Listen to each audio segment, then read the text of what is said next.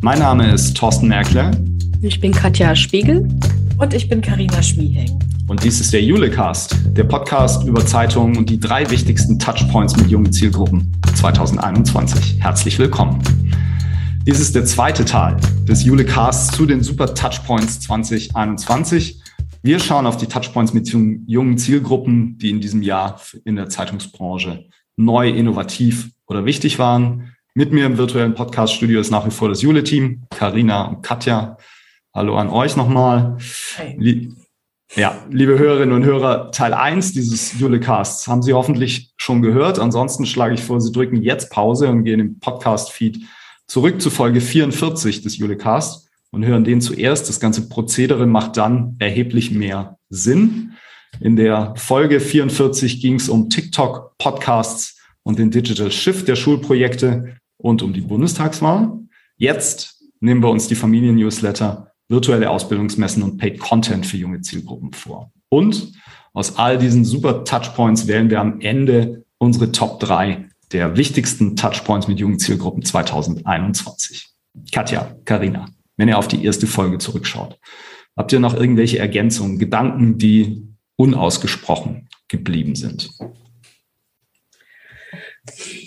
Bei mir erstmal nicht. Ich bin ganz hibbelig auf das Ranking, weil ich schon wieder an meinem Ranking, was wir alle vorbereiten, äh, vorbereitet haben, schon wieder dran rumbastle, weil ich jetzt nochmal so richtig äh, Input auch von euren Beiträgen bekommen habe. Also lasst uns mal schnell durch die nächsten Trends durch die, rasen. Durch die, durch die Touchpoints durchgehen, damit wir ranken können. Ja. Weil das steht ja für uns tatsächlich noch nicht fest. Ne? Wir haben uns ja noch nicht ausgetauscht. Äh, nee, jeder hat genau. sich seine Meinung gebildet und ähm, Insofern ja. keine, keine Ergänzungen zu, zur ersten Folge.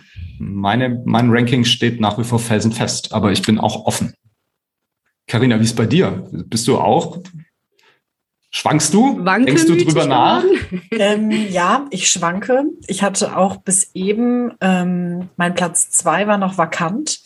Ich habe da hier ein Dokument offen, während wir sprechen, und äh, da war noch so in Abwägung, aber ähm, Wobei, jetzt will ich auch nicht zu viel verraten. Einer meiner, also vielleicht gab es einen kleinen Tausch auf meinem, Tausch, genau, ja. Vielleicht ja, gab es ja, einen kleinen geht's. Tausch auf meinem Treppchen. Ähm, mhm. Aber tatsächlich, du hast gefragt, ob wir Ergänzungen haben. Ja. Und während wir gesprochen haben, habe ich ähm, mal geguckt, äh, ich habe heimlich im Jude-Netzwerk geguckt, wir können ja sehen, wie oft unsere äh, Blogs angeklickt werden.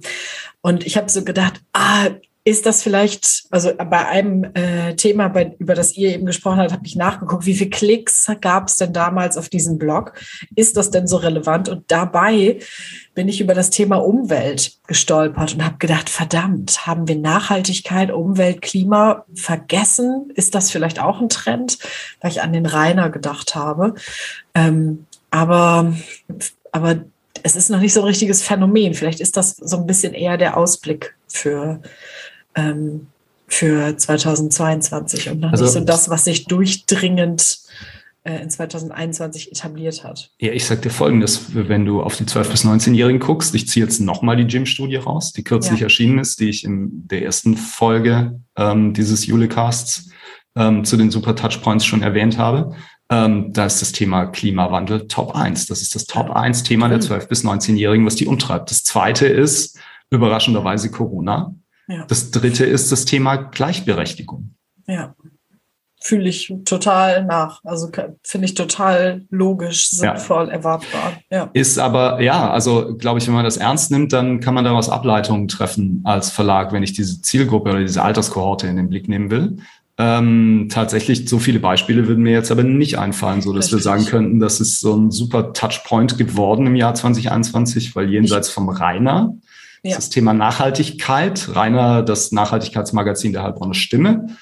Ähm, jenseits dessen ist das noch nicht so wahnsinnig präsent. Ich könnte ich. mir vorstellen, dass echt da äh, die, die Pandemie einen, einen Strich durch die Rechnung gemacht hat. Ich glaube, wir werden mit dem Thema medial schon weiter. Ja. Ähm, das hat einfach, Corona hat einfach so viele Ressourcen gebündelt und ge gebunden, nicht gebündelt, gebunden. Ähm, wir hätten einfach mehr Themen erwartet und ich glaube, die wären auch wirklich gekommen rund um Umwelt und Klima. Ähm, das ja, wurde einfach ein Stück verdrängt.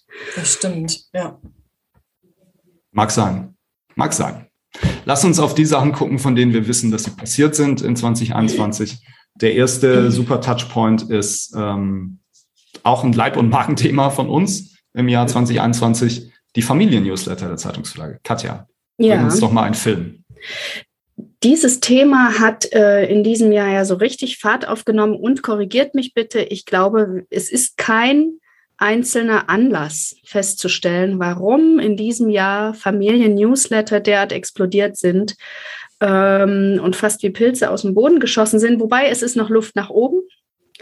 Ähm, wenn kein einzelner Anlass äh, zu finden ist, dann ist es vielleicht äh, eher die Besinnung auf diese relevante Zielgruppe wirklich. Das ist ja eine Zielgruppe junge Familien. Es sind mehrheitlich die jungen Familien auch wenn der Begriff äh, ausgedehnt wird und durchaus auch Onkel, Tanten und äh, Omas und Opas äh, da subsumiert werden, aber es sind in der Hauptansprache die jungen Familien. Äh, das ist natürlich die, auch eine sehr zukunftsträchtige Zielgruppe für unsere Medienhäuser.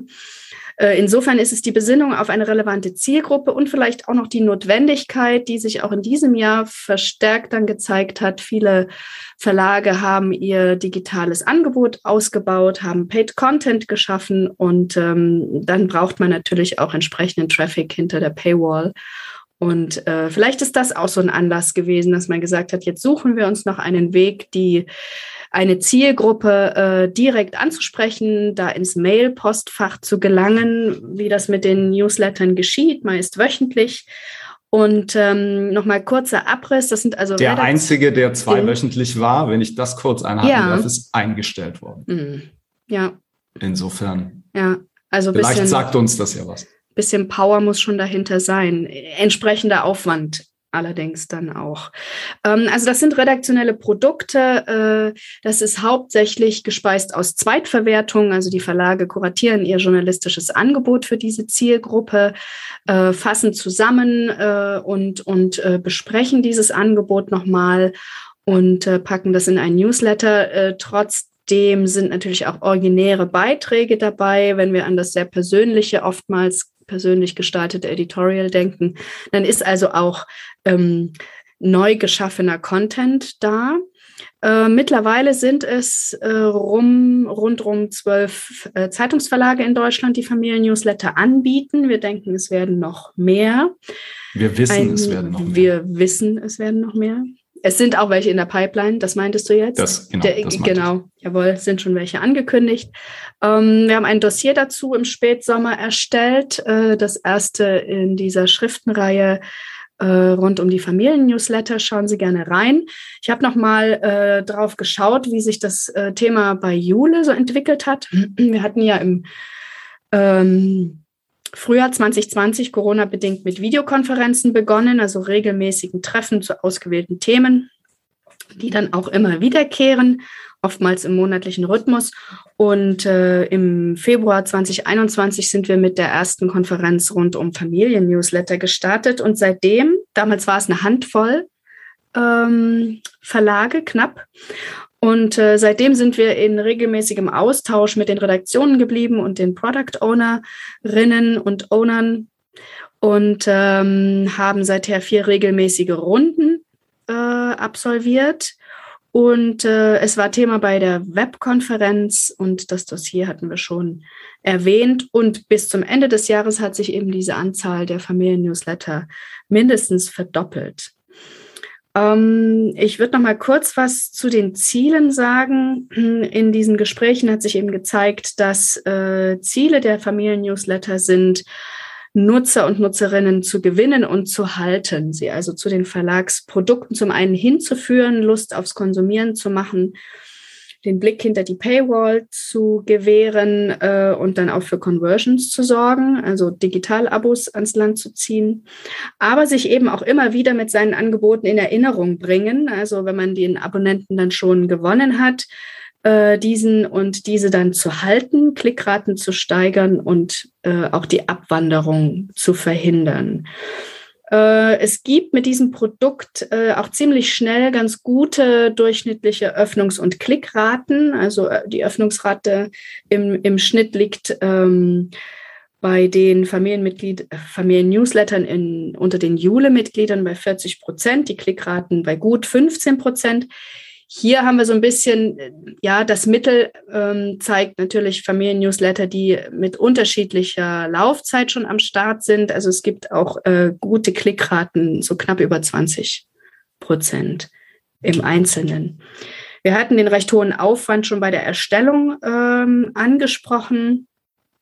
Und im Gegensatz dazu ist auch die Werbevermarktung zwar im Aufbau oder zumindest immer mit, mit in den Köpfen der Macherinnen und Macher drin, aber es ist noch sehr schwierig, denn es ist immer noch ein Nischenprodukt mit geringerer Reichweite, aber ähm, nach unserer Auffassung ja eine sehr passgenaue Zielgruppe. Also man, man erreicht sie ganz spitz, man erreicht sie zu Hause, in der Regel im privaten Mailfach, in einem guten Umfeld ähm, oder im also unterwegs, also im privaten Raum zumindest, wo man, äh, wo man auf, auf offene Ohren stoßen kann.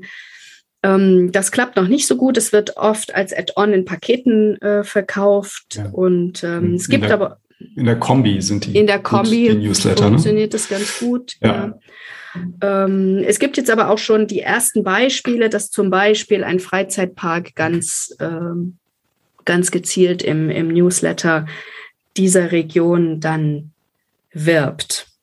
Ja, also es bleibt spannend, äh, denke ich. Es werden noch viele dazukommen. Wir haben uns schon oft darüber unterhalten ähm, und werden, werden weiterhin in Kontakt bleiben mit allen, die daran interessiert sind und mit allen, die ihre, ihre Produkte weiterentwickeln. Tauschen wir uns aus. Genau, also das war ja einer der Ausgangspunkte, warum wir uns überhaupt mit denen mhm. treffen wollten, weil wir fest daran geglaubt haben, dass es mehr werden. Wir wissen, dass es mindestens noch ein paar mehr werden. Ähm, und deshalb haben wir ja auch das White Paper gemacht und damit unsere Schriftenreihe begonnen, um einfach eine Art Blaupause, eine Art Bauplan liefern zu können ähm, und auch so eine ungefähre Abschätzung liefern zu können, wie performen die eigentlich. Ähm, deshalb haben wir, haben wir dieses White Paper gemacht und im Jule-Netzwerk zur Verfügung gestellt. Ja, definitiv super Touchpoint 2021. Ähm, ich habe jetzt gar keine richtige inhaltliche Überleitung. Das muss jetzt hart werden. Es ist so, wir springen vom, von den Familien-Newslettern springen wir in ein totales Werbemarktthema. Ähm, wir springen in den Bereich Werbeumsatz im Ausbildungsmarkt und dort ganz speziell zu den virtuellen Ausbildungsmessen. Dafür muss man auch so einen kurzen Moment ausholen. Werbeumsatz im Ausbildungsmarkt ist zum einen natürlich bedeutsam für den Werbemarkt selbst, also das Geschäft, das die Verlage machen, damit das Unternehmen händeringend Auszubildende suchen, ist, glaube ich, in den vergangenen Jahren eher noch ähm, zugewachsen, einfach aufgrund des demografischen Wandels, aufgrund des Drucks der Ausbildungsunternehmen auch wirklich qualifizierte Azubis zu finden. Ähm, und zum anderen ist natürlich jedes Produkt eines Zeitungsverlags, was genau solche Inhalte hat, ein Touchpoint mit jungen Zielgruppen. Insofern für uns auch erstmal per se interessant inhaltlich und dann monetär. Ähm, und aufgrund der veränderten Mediennutzung junger Menschen haben sich diese Produkte der Zeitungsverlage in den letzten Jahren aber natürlich auch ausdifferenziert. Also natürlich gibt es immer noch diese klassischen Printbeilagen ähm, mit den freien Ausbildungsplätzen in der Region. Die zielen aber eher auf Eltern und Großeltern ab. Und äh, hinzugetreten sind eine ganze Reihe von verschiedenen Produkten, die wirklich die jungen Zielgruppen auch ansprechen wollen und ähm, die jungen Menschen direkt erreichen wollen. Und eins davon, was unter Corona ähm, eine ganz große Bedeutung gewonnen hat, waren die virtuellen Messen. Messen per se, also Ausbildungsmessen, gibt's natürlich wie Sand am Meer. Es ist für die Zeitungsverlage erstmal schwierig, das Feld zu besetzen, weil es meistens in der Region schon Anbieter gibt. Nichtsdestotrotz gab es auch ein paar Verlage, die mit eigenen Messen ähm, im echten Leben schon Umsätze erzielt haben. Dann kam Corona. Ähm, ganz viel war nicht mehr möglich. Ganz viel hat sich in die digitale Sphäre verlagert. Und ähm, das Thema virtuelle Messen gewann bei den Zeitungsverlagen ziemlich schlagartig an Bedeutung, weil da plötzlich klar war, okay, also es gibt noch Unternehmen, die weiterhin ausbilden, trotz Corona, und obwohl viele nicht wissen, wie es weitergeht. Ähm, und die suchen auch weiterhin Auszubildende, aber dieses ganze, ähm, das Treffen im echten Leben fällt halt erstmal komplett weg.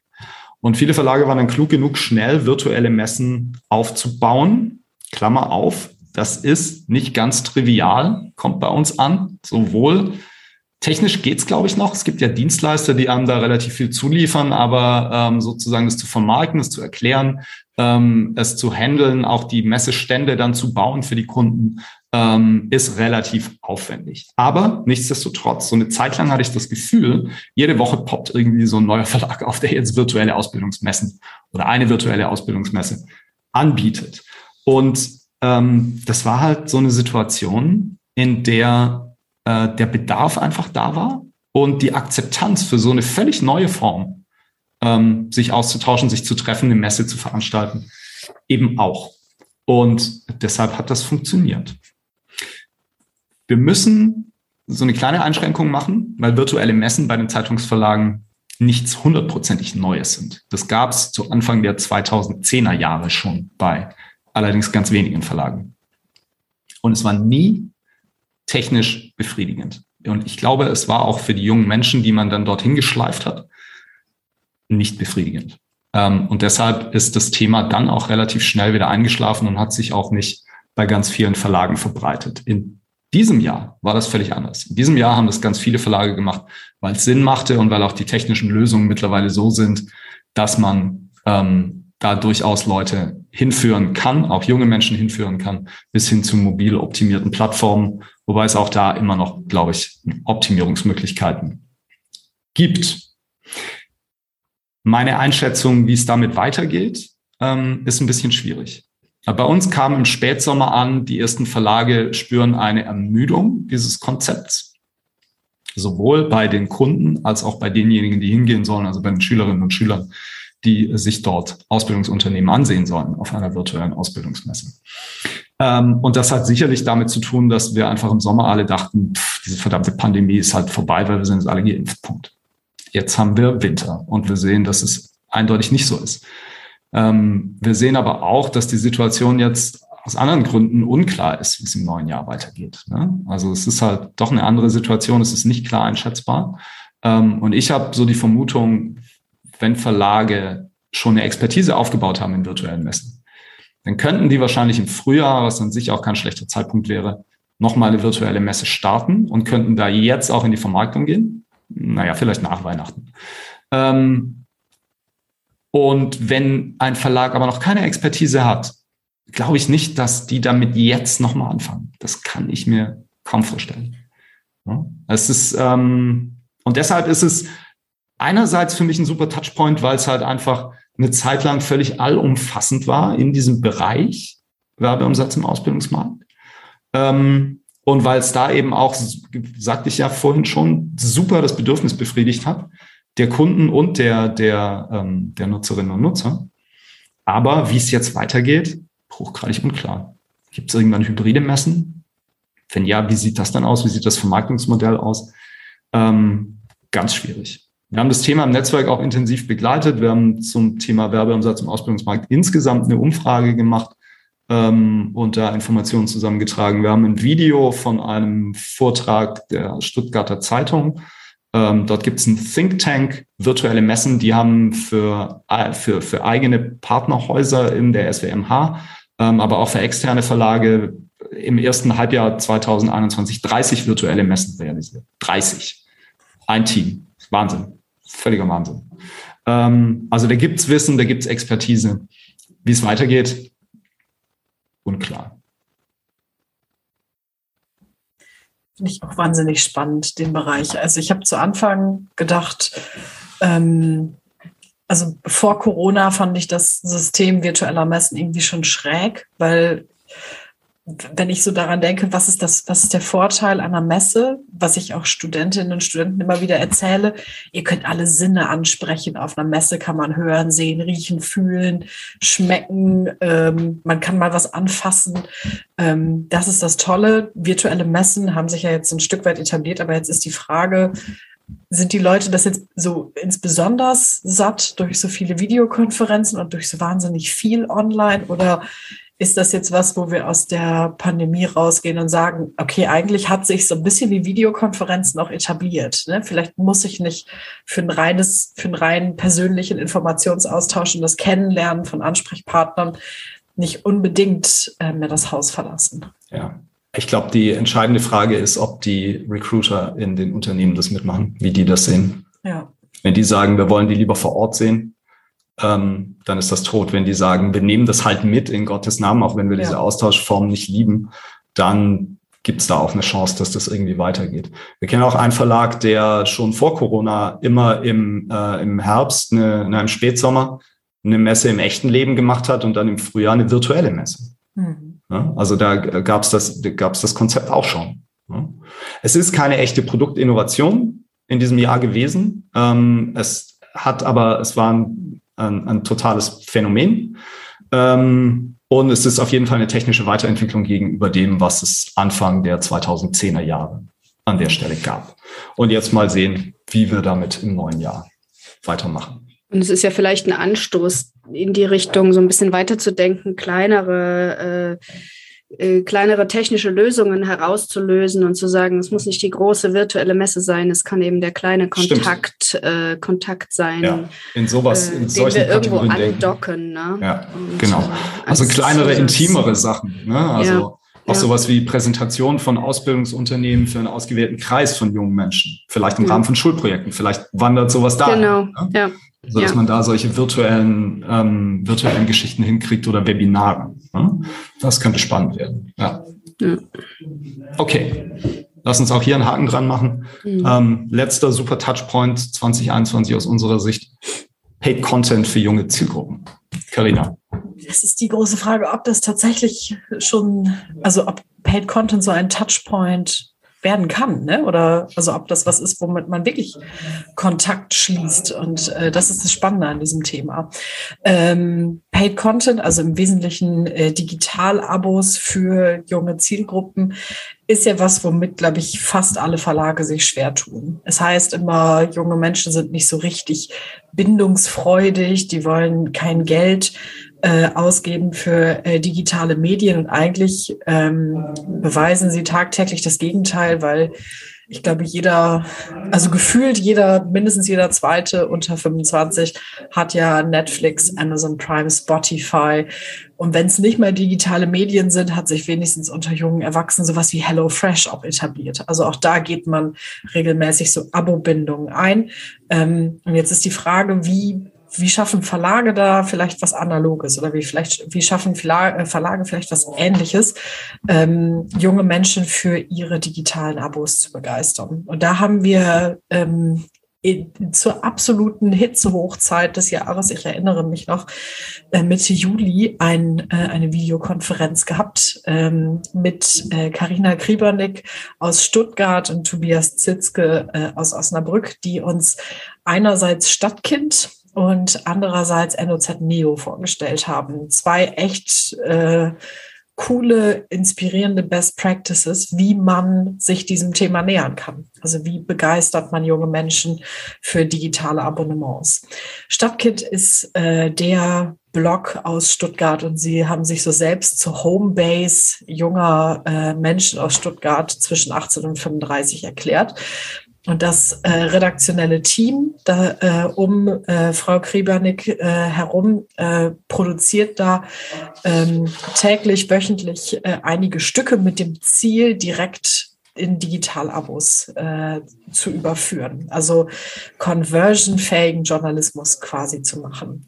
Ähm, Stadtkind ist auch auf Social Media super aktiv und aggregiert da quasi den Traffic und das Team versucht von vornherein schon nach einem, nach einer Art Abo-Leitfaden oder nach einer Art Guide äh, den Content zu erstellen. Und ähm, äh, diese, diese identifizierten Abo-Treiber-Themen sind ganz häufig super persönliche, super emotionale Themen äh, mit starken Protagonistinnen und Protagonisten es geht ganz häufig bei Texten, die dann gut konvertieren, auch um das Thema Wohnen oder auch Liebe und Partnerschaft haben sich so zu den Abo-Treiber-Themen ähm, gemausert. Und ähm, das äh, Beispiel zeigt, dass ähm, ich glaube, das Ziel ist, äh, monatlich 50 digitale Abos äh, zu gewinnen im Moment oder nicht im Moment, aber zumindest zum Zeitpunkt äh, Juli, als wir gesprochen haben,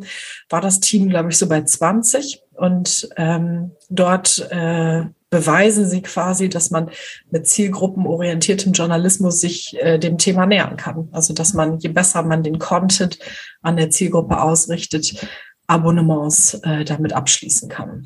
Ganz ähnlich funktioniert ähm, das Beispiel aus Osnabrück. Da ähm, versucht das Projektteam um NOZ Neo was äh, sehr Ähnliches. Ähm, das, äh, der Unterschied dort ist aber, dass es nicht nur ein redaktionelles Neo-Team gibt, also den redaktionelle, die redaktionelle Arbeitsgruppe oder den redaktionellen Track, sondern dass sich auch vertriebsseitig Gedanken gemacht wurden. Wie muss eigentlich ein Abo-Modell aussehen, das junge Menschen besonders ansprechend finden?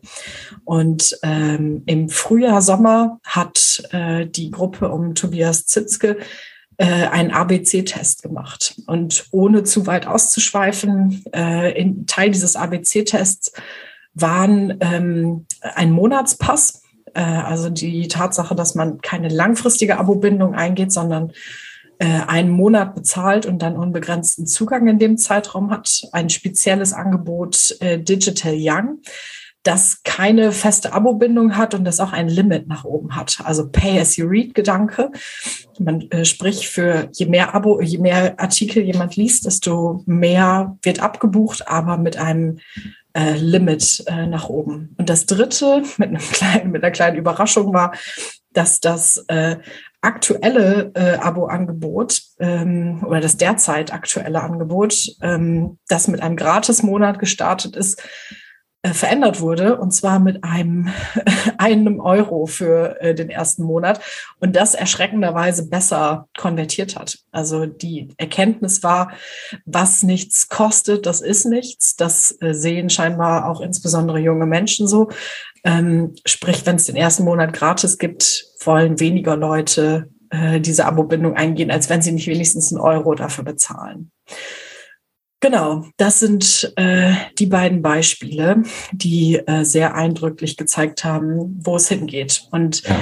äh, insbesondere, ach sorry, spring rein. Nee, aber ich wollte nur noch ergänzen, es sei denn, du hättest es jetzt gesagt, das Bemerkenswerte ist ja auch, dass beide lokale Inhalte spielen. Ne? Richtig, ne? genau. Also Stadtkind ganz explizit. In Osnabrück ist es so, aufgrund des Verbreitungsgebiets, was sich weiter erstreckt, gibt es lokale Themen, Paten, ähm, die auch lokale Inhalte dann für junge Zielgruppen aufbereiten, innerhalb bestimmter Parameter, die definiert wurden, von denen klar ist, das sind eben Themen für die Jungen, die wir, ähm, die wir erreichen wollen. Genau. Und das, das ist ja das Spannende. Das Spannende ist, dass man das auch dann offenbar tatsächlich runterbrechen kann oder zumindest versucht, das runterzubrechen. Auf das Kerngeschäft der Tageszeitung, nicht ja. lokale, regionale Nachrichten. Und das wird ja realisiert über, also zumindest in Osnabrück wird es realisiert über diese Neopathen, die es in den ja. Lokalredaktionen gibt. Was äh, ich erinnere mich noch total gut für ganz viel Erstaunen gesorgt hat in der Videokonferenz. Da waren so über die Redaktion hinweg alle so, was? Da gibt's dann, da gibt's dann Ältere, die sagen, ich will mir bewusst die jungen Themen angucken und ähm, das ist wohl eines der Phänomene gewesen, dass äh, auch ähm, Redakteurinnen und Redakteure jenseits der 50 gesagt haben, ich nehme mich dessen an. Ne? Also ich, ich schaue mir, ich kümmere mich, ich schaue mir an, was ist jetzt hier speziell für, für sehr junge Menschen eigentlich ein lokaler lokales Highlight ja. das, im Nachrichtengeschehen. Das Thema insgesamt ist irre komplex. Also hm. da läuft ganz viel zusammen. Wir können es auch nicht jetzt in der Kürze, glaube ich, ähm, so wiedergeben, wie es äh, das, das Thema eigentlich ähm, erfordert. Wir können aber hinweisen darauf, dass wir diese Videokonferenz, die du eben erwähnt hast, aufgezeichnet haben. Das Video steht im Jule-Netzwerk, findet man unter Paid Content für junge Zielgruppen. Ich würde jedem empfehlen, sich das anzusehen. Wir bleiben an dem Thema auch dran und ähm, ich glaube, dass wir im Jahr 2022, ähm, ich weiß nicht, ob wir mehr sehen werden in anderen Verlagen, das würde ich mir wünschen, aber wir werden sicherlich nochmal Wasserstände abholen, regelmäßig aus Stuttgart und aus Osnabrück, die an dem Thema weiterarbeiten. Okay, damit haben wir unsere super Touchpoints durchgesprochen, durchgearbeitet. Wir machen jetzt das, was Katja von Anfang an gerne machen wollte. Äh, wir versuchen, die zu ranken, diese super Touchpoints.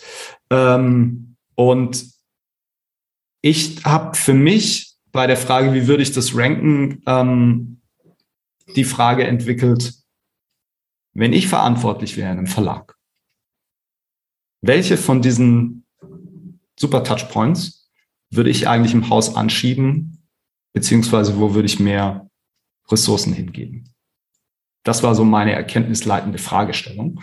Ähm, und äh, wir machen jetzt das Ranking. Wir arbeiten uns Reihe um von hinten nach vorne. Also wir sprechen der Reihe nach und jeder sagt jetzt erstmal seinen Platz drei, begründet kurz. Und dann gucken wir mal, wo wir hinkommen. Vielleicht kristallisiert sich da ein super klares Ranking raus. Vielleicht müssen wir aber auch dann anfangen, uns auseinanderzusetzen und zu streiten. Ich bin gespannt, worauf das hinausläuft. Ähm, Carina, fang du doch mal an. Welches ist denn dein super Touchpoint 2021 auf Platz drei? Platz drei ist bei mir TikTok. Ähm, Obwohl es mein Leib- und Magenthema ist, schafft es kein höheren Treppchen, äh, schafft es kein höheres Treppchen, denn die Monetarisierung ist da irgendwie noch zu unklar. Aber es gehört definitiv in die Top 3, weil es aus meiner Sicht der Kanal ist, ähm, um zu lernen, wie, wie zukunftsweisender multimedialer, crossmedialer Journalismus funktioniert und weil ganz einfach die Zielgruppe da ist. Okay. Valider Punkt. Katja, was ist dein Platz 3? Platz 3 sind bei mir die Podcasts. Du hattest vorhin äh, oder in, in Folge 1 äh, von Formaten für junge Zielgruppen äh, gesprochen, die äh, sich jetzt in dem vergangenen Jahr, in dem jetzt auslaufenden Jahr gebildet haben, äh, bei einem Thema, was nicht ganz neu ist äh, für, für die Medienhäuser. Aber jetzt werden die jungen Zielgruppen ins Visier genommen und äh, ich finde nach wie vor wichtig im kommenden Jahr, dass da viele, viele nachziehen und Hörangebote für junge Zielgruppen ähm, produzieren, es ist eine kreative Spielwiese, vielleicht nicht ganz so kreativ wie bei TikTok, weil einfach das Visuelle wegfällt. Ähm, aber damit ist es auch ein Stück näher dran am Tagesgeschäft, eigentlich äh, am klassischen, sage ich mal, der Verlage. Äh, die Hürden sind ein bisschen kleiner, äh, wenn man äh, loslegen will. Aber wenn man lange dranbleiben will, äh, dann braucht man natürlich ein ordentliches Konzept, inhaltlich, die technische Ausrüstung und trotzdem auch, ähm, man darf den Aufwand nicht scheuen, der dahinter steckt. Mhm. Okay, mein Platz drei ist der Digital Shift der Schulprojekte. Karinas Reaktion gerade war witzig. Entschuldigung, ich habe gerade sehr erstaunt geguckt und große Augen gekriegt und die ja. Augenbrauen gelu ge gelupft. Ja, ich habe mir gest ich hab gestern auch überlegt, ähm, ist das wirklich, also gemessen an den, an den ganzen Dingen, die wir gehört haben, aber mhm. ähm, ich bin nach wie vor davon überzeugt, dass die Schulprojekte einer der wichtigsten Touchpoints mit jungen Zielgruppen überhaupt sind. Ähm, und ähm, es kann nur das Ziel sein, diesen Touchpoint jetzt ordentlich digital aufzustellen und das zu zeigen, was wir als Branche bereits können. Und deshalb ist das für mich Platz drei. Okay, das war schon mal interessant. Keiner von uns hat ähm, dasselbe gewählt. Spannend. Karina, äh, mach mal weiter. Was ist dein Platz zwei? Mein Platz zwei sind äh, die Podcasts. Also da gehe ich mit dem mit, was Katja gesagt hat. Ja. Und äh, würde noch ergänzen, also da kommt jetzt die Vertrieblerin in mir raus. Da sehe ich einfach ähm, Erlöspotenziale, die da kommen. Ich sehe diese Begeisterung in den Redaktionen. Und ich glaube, wenn man jetzt hinginge und die Formate noch stärker auf Du hast die Themen eben genannt, Thorsten, auf äh, beispielsweise Nachhaltigkeit, Gleichberechtigung, Corona, wenn man ein bisschen mehr die junge Zielgruppe äh, oder die junge Brille aufsetzt und die Zielgruppe anspricht, glaube ich, könnte sich das echt noch, könnte das echt noch sehr viel mehr Fahrt aufnehmen. Mhm. Okay, spannend. Katja, was ist dein zweiter Platz? Mein Platz zwei sind die Digital Shifts. Ich habe sie noch, der, der Digital Shift. Äh, ich habe äh, das noch ein bisschen hochgeschoben, tatsächlich, äh, seitdem wir die erste Folge aufgenommen haben. Bei mir war es nämlich anfangs Platz drei. Okay. Und ich dachte, ich kriege da tatsächlich bei euch auch viel Stirnrunzeln. Aber nein, ich habe es noch ein Stück hochgeschoben nach deinem wunderbaren Plädoyer dafür, Thorsten, im kommenden Jahr unbedingt dran zu bleiben und eine gewisse Delle aufgrund der Umstellung hin zur digitalen Lieferung äh, in einigen Häusern äh, wirklich auch hinzunehmen, auszusitzen und dran zu bleiben und die, die äh, Medienprojekte äh, jetzt wirklich konsequent äh, weiter digital auszubauen, also auch drumherum das Material ähm, in die, in die Schulen zu geben äh, und, und noch mehr zu zeigen, was das Medienhaus äh, eigentlich kann auf allen Kanälen und äh, damit äh, volle Fahrt voraus in Richtung äh, Schülerinnen und Schüler und Demokratie und Medienkompetenz. Und äh, ja, weiter geht's. Mein Platz zwei sind auch Podcasts. Also genau wie Carina. Ähm, und im Wesentlichen, glaube ich, die Gründe habe ich genannt in der ersten Folge. Ähm, hier erreichen wir junge Zielgruppen und ähm, hier erreichen wir sie auch mit unserer Kernkompetenz, nämlich im Wesentlichen mit, mit nachrichtlichen Inhalten. Ähm, und äh, ich glaube, die Monetarisierungsfrage und die Frage, wie wir sie dann zu den weiteren Angeboten der Medienhäuser führen, ähm, ich glaube, das wird kommen. Das wird einfach kommen ähm, mit der Erfahrung, mit dem, ähm, mit dem Weiterführen dieser Form, mit dem weiteren Arbeiten mit dieser journalistischen Form. Dann kommen die anderen Dinge schon nach. Da bin ich fest von überzeugt. Okay, kommen wir zu Platz eins. Jetzt bin ich gespannt, Carina. Ich auch. Carina, was ist dein Platz eins? Was ist dein wichtigster Touchpoint mit jungen Zielgruppen 2021? Ich, also für mich ist es Paid Content. Ähm, ich bin total überzeugt von dem, was die NOZ davor gerechnet hat. Also ähm, einer Betrachtung dessen, wie sich äh, Abo, wie sich Abonnements und die Aufteilung von äh, Abonnementkunden über Generationen hinweg jetzt äh, entwickeln wird. Wir kommen nicht umhin, Digital Natives äh, zu binden. Sonst äh, werden wir spätestens 2030 ein ganz großes Problem haben, wenn wir jetzt nicht massiv uns Gedanken machen, wie man junge Menschen für Digital-Abos begeistern kann. Und ich glaube, dass das total elementar ist, sich mit vertriebsseitig und redaktionell auf diese jungen Zielgruppen einzustellen. Und deswegen mein Platz eins. Katja, dein Platz eins. Ich habe mich echt nicht getraut, sozusagen TikTok wegzulassen. Ich habe das nochmal nach oben gesetzt, äh, obwohl wir jetzt 2021 eigentlich gefühlt dieses TikTok-Jahr hatten.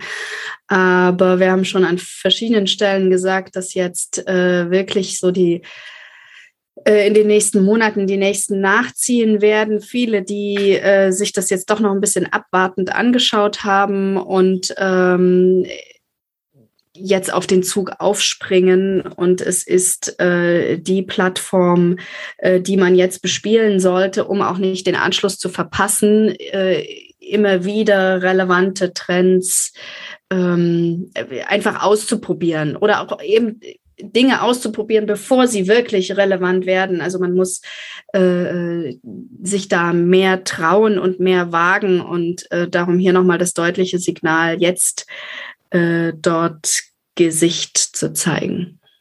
Also TikTok ist dein Platz eins. Okay. Mein jetzt Platz. Ist alles drin, ne? Das ist ein kurzer ist, ja. Zwischenstand. Jetzt ist alles möglich. Du kannst jetzt. Naja, es ist nicht alles möglich. Also die virtuellen Messen schaffen es nicht. Genau, nee, aber TikTok, Podcast, Digital Shift und Paid Content könnten alle noch der Sieger werden jetzt. Ähm, ja, und äh, ich bin. Ähm, ich habe äh, ich hab drüber nachgedacht bei diesem letzten, bei meinem Platz eins. Ähm, nicht nur sozusagen, was würde ich machen, wenn ich im Verlag wäre, sondern auch, ähm, wo war ich dieses Jahr am meisten oder wann war ich am meisten begeistert? Wann war ich wirklich so, dass ich dachte, Gottes Willen ist das großartig, was da passiert. Ähm, und ähm, das waren die Familien-Newsletter. Nein, Quatsch, das waren nicht die Familien-Newsletter. Das war Paid Content für junge Zielgruppen. Ja. Natürlich. Ja. Natürlich ist das mein Platz eins. Und mhm. ähm, das ist, ähm, das ist das, was, was mit am meisten einfach in die Zukunft weist und was die zentrale Fragestellung ist für, für unsere Medienhäuser. Tatsächlich. Wie kriege ich diese Generation dazu zu bezahlen? Punkt. Und was muss ich tun, damit sie bezahlen? Und wie du gesagt hast, Karina, eben nicht nur auf der inhaltlichen Ebene, sondern auch vertrieblich. Also wie muss ich, wie transportiere ich die Angebote? ähm, und wie stricke ich sie. Und deshalb ist das für mich auf Platz eins. Und das führt uns zu einer interessanten Situation, weil es nicht bedeutet, die Podcasts ähm, schaffen es auf jeden Fall, weil ähm, wir alle drei dafür plädiert haben, auf unterschiedlichen Positionen, aber ähm, das war für uns alle ein super Touchpoint. Ähm, bei Paid Content, TikTok und dem Digital Shift der Schulprojekte haben jeweils zwei von uns ähm, gesagt, das ist der super Touchpoint. Natürlich in einer unterschiedlichen Bewertung. Ähm, auf Platz eins haben Paid Content jeweils Karina und ich gesetzt. Das macht das schon ziemlich wertig und wichtig. Ähm, der Digital Shift war bei mir auf Platz drei, bei Katja auf Platz zwei. Ähm, ist fast so viel wert wie zu sagen, TikTok ist bei Carina auf Platz drei und bei Katja auf Platz eins. Also wie gehen wir vor? Wie bewerten wir was? Müssen wir nochmal inhaltlich diskutieren oder? Also ich habe einen Vorschlag. Vor? Ich habe einen Vorschlag. Wir wählen eine Krücke und packen Podcast und TikTok äh, in eine Kategorie zusammen und gucken gleich noch auf welchen Platz, weil das sind die Kanäle. Paid Content ist die Art, junge Menschen zu binden und Digital Shift ist eigentlich das, wofür Podcast und TikTok in diesem Ranking steht. Das, das sind die Inhalte, die wir brauchen, um den Digital Shift hinzukriegen.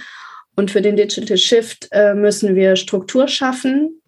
Und das ist eine Art, äh, äh, junge Leute zu erreichen. Also wir brauchen unbedingt alles. Das eine sind aber Podcast und TikTok, das ist die inhaltliche Kategorie. Ähm, und wir brauchen das Engagement dort, um Paid Content zu füttern und Digital Shift zu befüttern. Also mein Gefühl ist, dass die Podcasts bedeutsamer sind und stärker als TikTok? Ja. Na, also obwohl ich gesagt habe, Podcasts Platz zwei und TikTok Platz drei. Ich, ich, also wie Katja schon sagt, das sind Mittel, ne? das sind Kanäle. Und also die, die haben dasselbe Ziel, die haben irgendwie denselben Nutzen, denselben Zweck. Und ich finde es schon schlau, in äh, das ein bisschen in Strategien zu denken, wie Katja vorgeschlagen hat. Aber ja. Das würde aber bedeuten, dass wir Podcasts und TikTok tatsächlich zusammenlegen. Ähm, aber auf welche Position packen wir es dann? Ist das dann bedeutsamer als der Digital Shift der Schulprojekte? Weil das würde ich auf jeden Fall sagen. Dann ist es auf Platz zwei, weil zweimal Podcast zwei und TikTok einmal eins und drei. Dann packen ja. wir die Sammelkategorie auf die zwei. Also Podcast muss, muss auf Platz zwei sein. Wir haben alle drei hm. das Thema Podcast ja, das genannt. Das, das geht stimmt. gar nicht anders. Ich lasse mich drauf ein. also ich habe mal Punkte verteilt. Also der, der, der Kampf ist, der, ist gut, dass du Punkte verteilt hast. Eine Sache noch. Der Kampf ist eigentlich zwischen TikTok und dem Digital Shift. Weil ähm, ja, die, die, Podcasts sind, wir haben sie alle drei genannt. Sie sind, sie sind schon relevant. und ähm, und ja, zwischen den beiden müssen wir es ausfechten. Also zwischen, zwischen TikTok und dem Digital Shift. Und da haben wir die Situation, dass ähm, jeweils zwei von uns für eins von beiden gewählt haben. Also Katja und ich waren beide für den Digital Shift als wichtiger, wichtigen Touchpoint. Und Katja und Karina waren beide für TikTok als wichtigen Touchpoint. Ich glaube auch, dass TikTok ein wichtiger Touchpoint ist. Ihr müsst mich jetzt runterreden sozusagen vom Digital Shift.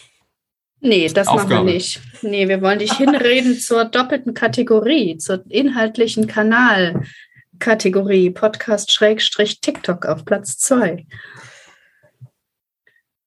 Paid Content 1, Digital Shift 3. Wir können TikTok nicht gleich bewerten wie die Podcasts. Zum einen haben wir sie faktisch nicht gleich bewertet, weil drei von uns gesagt haben, die Podcasts sind wichtig. Nur zwei von uns haben gesagt, TikTok ist ein super Touchpoint in mm. der Top 3. Mm. Und ähm, ich glaube, es geht auch nicht, weil ähm, die Reichweiten und die Menge an Verlagen, die dort unterwegs sind. Sind bei den Podcasts viel, viel höher als bei TikTok. Also als Touchpoint sozusagen ist, ist, äh, sind die Podcasts da TikTok voraus.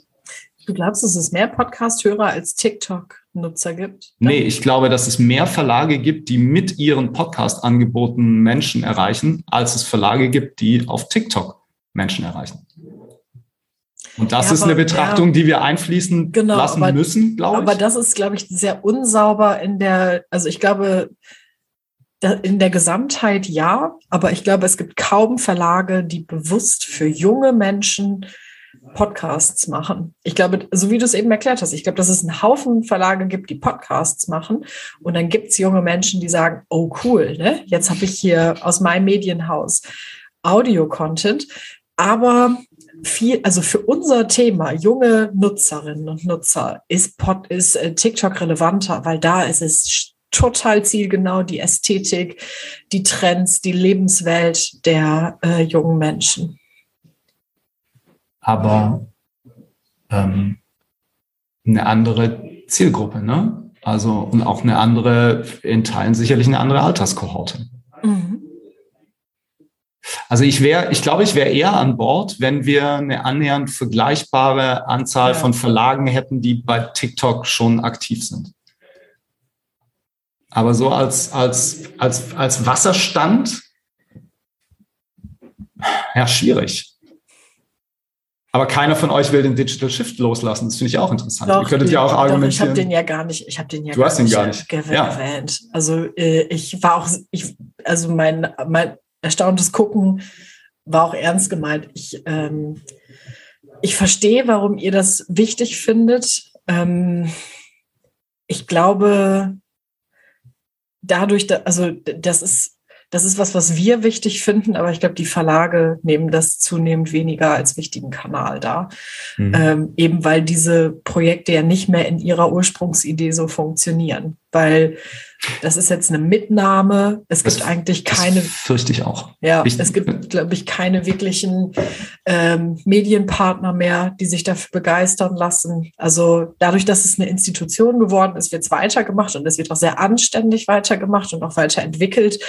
Aber ich erwarte da keinen, ich erwarte da in 2022 keinen äh, keine Überraschung, dass da jetzt ein Verlag um die Ecke kommt und sagt, wir haben das Ding komplett auf links gezogen. Und ja, aber den gibt's ja. Das also es gibt ja nicht. welche, die das in 2021 gemacht haben. Ja. Die genau, spannende Frage genau. ist, welche Erfahrungen machen sie damit und gibt es ja. weitere, die sich daran anschließen? Ja, aber genau. Und, und zu letzterem glaube ich nicht, dass das passiert. Ich glaube, es gibt welche, die übernehmen dann das, was die Pioniere jetzt gemacht haben. Und da erwarte ich mir von TikTok sehr viel sehr viel überwältigenderes nächstes Jahr. Ich erwarte, dass da ganz viele Azubi-Accounts kommen.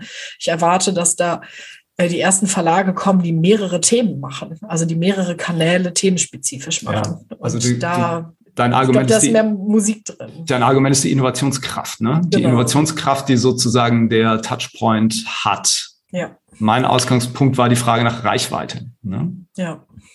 Das sind unterschiedliche Betrachtungen. Das sind unterschiedliche und, und auch nach der Und auch nach der Möglichkeit, echte Kontakte obendrauf zu setzen, ja. zu sagen, dort sind die jungen Leute, mit denen ich, wenn es auch virtuell ist, in dem Falle, wenn ich jetzt gar nicht vom Schulbesuch oder vom Verlagsbesuch ausgehe, sondern es sind dann auch virtuelle Kontakte, aber ich kann, ich kann interagieren. Ähm, und äh, das, das sehe ich bei den Angebotskanälen sozusagen weniger, wo ich, wo ich rausschieße und äh, hoffe, dass es konsumiert wird und ähm, äh, Touchpoints über die Schulen sind eben und das auch auf lange Sicht hin. Ich glaube, die Schulpflicht wird nicht abgeschafft. Also da ist die Zielgruppe ist dort und sie ist greifbar. Und jetzt müssen wir einfach bloß schauen, wie, wie können wir sie wirklich packen, mit welchen Inhalten, auf welchen Kanälen natürlich. Also damit steht und fällt es, aber es ist ein, ein ganz wichtiger, naja, Touchpoint. Hm. Bevor wir ähm, bevor wir das beschließen, und das müssen wir ja tun, wir müssen irgendwie zu einer Entscheidung kommen, ähm, will ich nochmal kurz links abbiegen und sagen, keiner von uns hat virtuelle Messen gesagt, keiner hat Familien-Newsletter gesagt, keiner hat gesagt, die Bundestagswahl ist, die Bundestagswahl ist sowieso eigentlich außen vor, ne? aber nichts von den Dingen, die rund um die Bundestagswahl passiert sind, war jetzt so ähm, strahlkräftig, dass es uns dazu bewogen hätte zu sagen, das war ein super Touchpoint. Obwohl die, die Projekte, die Katja ja nochmal vorgetragen hat, ähm, alle klasse sind und, und sehr nachahmenswürdig. Ne? Warum ist das so? Also bei den virtuellen Messen ist es wahrscheinlich so, weil wir nicht wissen, wie geht's weiter, ob das jetzt ein einjähriges Ding war oder nicht. Ähm, und bei den Familien-Newslettern ist, ist auch irgendwie unklar, wie viel, also da ist, glaube ich, auch so der, der Punkt bei mir die Reichweite. Ne? Bei uns kommt ja an, dass die Reichweiten der Familien-Newsletter ähm, ab so einer gläsernen Decke ganz schwer weiter aufzubauen sind. Ne? Also es ist nicht so, dass man dann einfach weiter wächst. Ähm, und ich glaube, das war auch für mich einer der Gründe, warum ich das gar nicht so sehr dann erwogen habe. Und die anderen Sachen scheinen innovativer, wichtiger, reichweitenstärker, wie auch immer wir es bewerten wollen. Ähm, das ganze, diese ganze lange Vorrede ähm, habe ich jetzt nochmal eingestreut, um mich davor zu drücken, eigentlich was ich sagen muss, vermutlich ist, vermutlich ist es TikTok. Also vermutlich ist es nicht der Digital Shift der Schulprojekte, sondern vermutlich ist das, was am aufregendsten war, schon das, was die Verlage jetzt in diesem Jahr auf TikTok aufgebaut haben, auch wenn es wenige Verlage waren. Und auch wenn, also perspektivisch, das, der Digital Shift der Schulprojekte ist, ähm, ist für mich eine der wichtigsten Herausforderungen, die wir haben. Ja. Das glaube ich schon. Es sei denn, wir geben, wir geben wirklich ähm, dieses Privileg aus der Hand, in der Schule unsere Produkte präsentieren zu können. Und das mhm. ist es im Kern. Aber ich glaube ähm, tatsächlich von der Innovationskraft her und dann auch von der Strahlkraft und von dem, was es eben aufregend macht, ist das, was die Verlage bei TikTok aufgebaut haben, stärker. Und deshalb würde ich mein Votum verändern. Ich führe jetzt ein, dass wir Voten verändern können. Ähm, ganz neue Regel. Ja, das tue ich jetzt, damit ich irgendwie aus dieser Nummer rauskomme. Und sage, mein Platz drei ist TikTok. Und damit haben wir, glaube ich, sowas wie ein Votum, weil dann würden wir sagen, ja. Platz drei insgesamt wäre ähm, TikTok. Ja. Platz zwei sind die Podcasts. Platz eins ist das Thema Paid Content für junge Zielgruppen und eigentlich die Beispiele aus Osnabrück und aus Stuttgart. Das ist mein Ursprung, mein Ursprungstreppchen. Hab das ist dein Ursprungstreppchen. Habe ich jetzt gewonnen? Können wir jetzt auch so tun, als ob das wie das Quiz, unser Jahresendquiz ist? Nee, aber du kannst versuchen, im Jahresendquiz zu gewinnen. Dann kannst ja. du Unity-Mitglied des Jahres 2021 werden. Okay, also wir halten es nochmal fest. Ähm, unsere Super Touchpoints 2021, das Ranking ist auf Platz drei TikTok. Super Touchpoint Platz zwei sind die Podcasts der Zeitungsverlage und Super Touchpoint Platz eins ist das Thema Paid Content für junge Zielgruppen, Content, der speziell für junge Zielgruppen als Paid-Inhalt erstellt wird. Ähm, okay damit haben wir uns festgelegt, das ist eine unumstößliche Wahrheit. Das sind die Dinge, die 2021 im Bereich junge Zielgruppen wichtig waren. Katja, du kannst den Kopf schütteln, solange du willst. Daran wird sich nichts ändern. Protest. Ich glaube, es ist ein gutes Ranking. Ich glaube, es ist ein gutes Ranking. Ja. Ich glaube, es ist auch ganz gut, dass wir uns darüber nochmal ein bisschen behagt haben. Ähm, okay, irgendwelche letzten Gedanken, Themen, die wir übersehen haben? Themen, die wir übersehen haben, sowieso nicht. Ach, wo, kommen, wo kommen wir denn dahin? Wo kommen wir dahin, genau. willst du, schon, willst, du schon ver, willst du schon verraten, was äh, im, im ersten Julecast des kommenden Jahres folgt? Ja, ich wollte ganz kurz ähm, die Chance nutzen und sagen, dass wir in zwei Wochen die letzte Folge unseres äh, Julecasts in diesem Jahr veröffentlichen und dann wieder als Quiz. Wir spielen äh, wieder das große junge Zielgruppen Jahresendquiz, kurz JZJEQ 2021. Es geht wie immer um den Titel Jule Teammitglied des Jahres. Wir werden uns gegenseitig Quizfragen stellen rund um den Bereich junge Zielgruppen. Alles, was wir in der zweiten Jahreshälfte 2021 im Jule-Netzwerk erarbeitet haben, ähm, ist dann möglich. Ähm, wir haben im Sommer eine Quizfolge aufgenommen und letztes Jahr zu Weihnachten, ähm, falls Sie einen Eindruck gewinnen wollen, was da äh, in zwei Wochen auf Sie zukommt, ähm, können Sie da nochmal reinhören. Am 3. Januar machen wir dann die erste Folge des neuen Jahres und da wir jetzt sozusagen den Abschluss gebildet haben mit einem Rückblick, wollen wir am 3. Januar dann vorausschauen und gucken, welche Themen werden denn 2022 für die Verlage im Bereich junge Zielgruppen wichtig. Katja, Karina, euch vielen Dank für dieses Gespräch und für das Ranking und für die Diskussion. Ähm, liebe Hörerinnen und Hörer, vielen Dank fürs Zuhören. Bleiben Sie gesund und auf bald. Tschüss. Tschüss. Tschüss.